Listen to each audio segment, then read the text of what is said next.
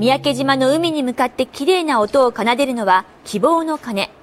2000年に起きた三宅島噴火で長い避難生活を送っていた島民が4年前に祈祷したことを記念して作られたものです。これからもまた頑張って復興にね向けていきたいと思います。三宅島ではまだまだ火山ガスの噴出が続いているため、一部の島民は未だに避難生活を余儀なくされていて、多くの島民が鐘を鳴らし、島の復興を誓いました。